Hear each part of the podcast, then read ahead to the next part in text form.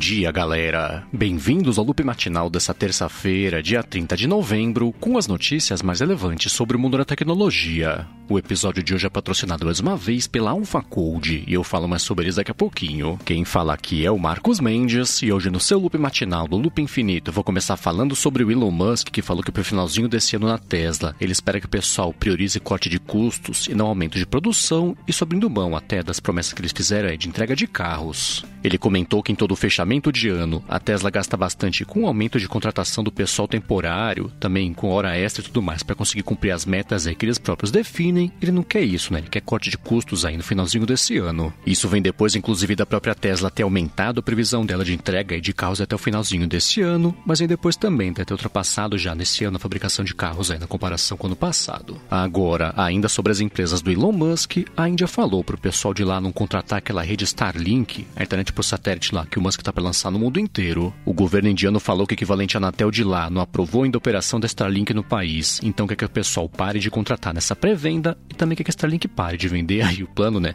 Antes dessa aprovação no país. Bom, e voltando aqui a falar sobre carros, o Spotify confirmou que ele vai aposentar aquela função Car View, que eles mal lançaram, né? Mas estou aposentando já, que adaptava a interface lá para ficar mais fácil de mexer quando a pessoa está dirigindo. Então, o que esse Car View fazia era entender basicamente, né? Percebia quando a pessoa conectava o telefone no som do carro, por exemplo, e tirava um monte de coisa que não precisa na interface, aumentava os botões também para ficar mais fácil de tocar, mas eles confirmaram que vão aposentar essa função. O curioso sobre isso é que o Spotify, apesar de ter confirmado o fim do Car View, falou que não tem nada que eles possam oferecer por enquanto para o pessoal, mas confirmou que no futuro vão lançar alguma coisa. Isso gerou bastante polêmica nos fóruns do Spotify, né? Pessoal falando até que isso é para vender aquele Car Thing, o acessório de carro que eles lançaram faz um tempo nos Estados Unidos, que custa 80 dólares, mas é isso, né? Por enquanto aqui, se você estava dependendo do CarView para conseguir usar Spotify com segurança, vai ficar um pouco na mão. Bom, e continuando aqui a falar sobre carros, agora falando especificamente de Brasil, a Uber confirmou que está lançando por aqui o U-código, que é aquele código de quatro dígitos lá de segurança, né? Você informa o motorista quando for entrar no carro. Eles já vinham testando isso faz mais ou menos um ano, com algumas pessoas recebendo esse código aí para falar antes de começar o trajeto lá para informar o motorista e confirmar agora que no Brasil inteiro que isso vai começar a funcionar. Então, para ativar essa camada extra de segurança, você vai nas configurações do aplicativo e ativa a função verificar a viagem e aí começa a valer. A partir da próxima já você recebe esse código aí de quatro dígitos. A ideia da Uber aqui é impedir não só que você entre no carro errado, mas impedir as fraudes também, então fique esperto, né? Não inventa de passar esse código por mensagem, por exemplo, se o motorista pedir.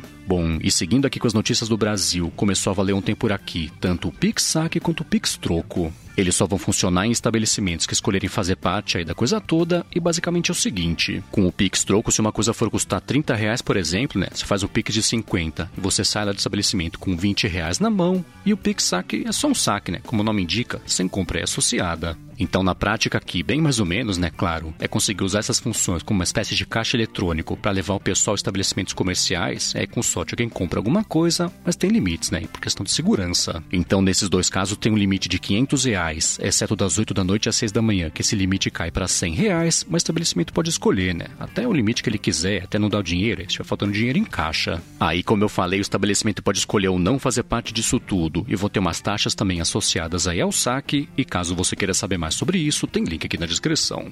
E já que o assunto é dinheiro, deixa eu comentar que a Adobe falou que os americanos gastaram na internet menos na Black Friday desse ano na comparação com a Black Friday do ano passado. Ela concluiu que a ferramenta Adobe Analytics que ela oferece, que os americanos gastaram na Black Friday desse ano 8,9 bilhões versus 9 bilhões aí da Black Friday do ano passado. Já uma outra análise também que pintou de vendas de Black Friday nos Estados Unidos veio da Sensormatic, sobre vendas físicas né, de lojas lá de varejo de verdade. A Sensormatic falou que comparando lá com 2019, então pré-pandemia, o tráfego em lojas foi 28% menor e foi 47% menor, né, por motivos óbvios aí na comparação com o Black Friday do ano passado.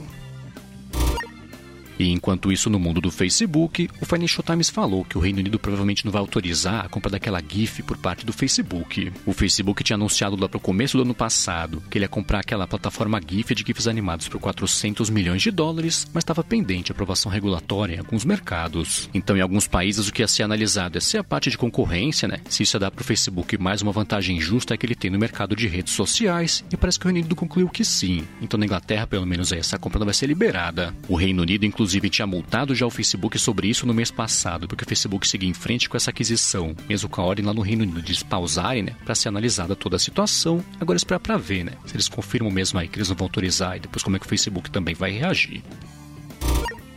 Bom, a seguir eu vou falar sobre o pedido de demissão do CEO do Twitter, mas antes disso eu vou tirar um minuto aqui do episódio para agradecer a AlphaCode que está patrocinando aqui mais uma vez o Loop Matinal. A AlphaCode é uma empresa especializada no desenvolvimento de aplicativos para empresas que querem fazer sua transformação digital. Ela já fez mais de 200 aplicativos para Android e para iOS também, que foram baixados já mais de 20 milhões de vezes. E você que precisa do aplicativo, né, ou para o seu trabalho ou para sua empresa também, ou tem uma ideia bacana que você tem faz tempo, mas não sabe como fazer para tirar do papel, tem desconto especial aqui para você, né, com a AlphaCode por ser um ouvinte aqui do Loop Matinal. Então, para garantir seu desconto, você acessa o site alfacode.com.br, alphcode.com.br. Aí você bate um papo com eles, comenta que eu vi aqui o patrocínio no Loop Matinal, explica também sua necessidade e pronto, você consegue fazer seu aplicativo com AlphaCode com desconto especial. Então, mais uma vez, hein, acessa lá alfacode.com.br. Muito obrigado AlphaCode pelo patrocínio contínuo aqui do podcast. Bom, vamos lá, né? Ontem, logo no comecinho do dia, as ações do Twitter abriram em alta de 11% mais ou menos, com uma notícia, um vazamento na verdade da CNBC, que o Jack Dorsey poderia pedir demissão da empresa ainda ontem, e foi isso exatamente que aconteceu. Poucas horas depois, o próprio Jack Dorsey anunciou que ele estava deixando o cargo não só de CEO do Twitter, mas saindo também lá do painel do conselho da empresa. Ele anunciou que o executivo indiano Parag Agrawal, que estava no Twitter faz uns 10 anos já como líder de tecnologia, a partir de agora é o CEO da empresa e falou que o Brett Taylor agora é o presidente também da companhia. O Brett Taylor, esse já rodou bastante, né? O Brett Taylor, para quem não conhece, ele já ele até ajudou a fazer o Google Maps lá no começo, aí ele foi pro Facebook como diretor de tecnologia, ele tá na Salesforce hoje como diretor de operações também como presidente, e agora é presidente do painel lá do Twitter também. Era do painel já, agora virou presidente do painel do Twitter. Aí, em reação, depois da confirmação da notícia, as ações do Twitter voltaram a cair, né? Você vê, aquela alta, operaram com uma média aí de cair um pouquinho, né? Menos de 1%, subiu menos de 1% também. Porque o mercado achou ruim que o pessoal de tecnologia que assumiu o comando da empresa e não de comunicação, né? De imprensa, de mídia também, que era a expectativa aí de todo mundo. Já faz bastante tempo, isso até tem bastante pressão, né? Dos investidores do Twitter para apontar mais para essa parte de mídia, de imprensa também, né? Que é aí que tá o futuro aí da parte da grana da empresa, mas parece que não, né? Eles querem seguir focando em tecnologia e produto e menos também em mídia. Bom, e ainda sobre as coisas do Twitter, pintaram os vazamentos novos aí de interfaces na mão lá do desenvolvedor Nimaudi. Ele mostrou uma interface nova que o Twitter está pensando em adotar para colocar as reações no site e no aplicativo também, claro, né? Então você pode escolher além do coração que já tem hoje em dia. Tem do emoji pensativo, tem o emoji triste também, né? Tem emoji rindo e tem de palma. E mostrou também um voto para baixo lá de um tweet, né? Que você não gostar. Então isso são duas coisas, né? Reação é uma coisa, voto para baixo é outra. Então nesse voto para baixo, tipo do Reddit, se você não gostar de um tweet, você pode votar ele para baixo, ele aparece para baixo também, né? Na ordem lá de tweet tweets com os mais votados aparecendo para cima lá para as respostas. É claro que até o Twitter confirmar a data de lançamento disso tudo, pode ser uns estudos que eles estejam fazendo aí que possam nunca ver a luz do dia, mas caso você queira ver as interfaces que o desenvolvedor vazou, tem link aqui na descrição. E enquanto isso, no mundo da Apple, um relatório da Counterpoint Research mostrou que ela conseguiu ultrapassar a fabricante Vivo, que não é operadora, a fabricante Vivo na China, a fabricante Oppo também, e ficou a maior vendedora lá de telefones na China em outubro desse ano. Eles concluíram que a Apple aumentou as vendas dela em 46%. Isso aconteceu não só depois é, do lançamento do iPhone 13, mas o resto também, né? Do mercado está com problemas para fazer telefone por conta da falta global de chips. Então eles falaram que depois desse aumento a Apple chegou a 22% de market share versus 20% da fabricante Vivo, né? Nada a operadora, então a fabricante Vivo ficou com 20% de market share e a Oppo com 18% e lá atrás a Huawei, só com 8% aí do total do mercado. E por último, sobre a Apple, e fechando aqui o episódio de hoje, o jornalista Mark Gurman comentou que ela segue trabalhando numa espécie de AirPower, que era aquele tapetinho de carregamento de vários produtos ao mesmo tempo que ela lançou em 2017. Falou que ia lançar em 2018 e depois cancelou, sem lançar em 2019. Então ele comentou que a Apple segue trabalhando no acessório, que vai deixar o usuário carregar vários produtos ao mesmo tempo, né? Tipo que era essa ideia aí do AirPower, mas deu detalhes sobre o funcionamento, né? nem sobre data de lançamento. Ele comentou que a Apple está trabalhando também tecnologias de carregamento à distância, né? então de distâncias curtas ou médias até.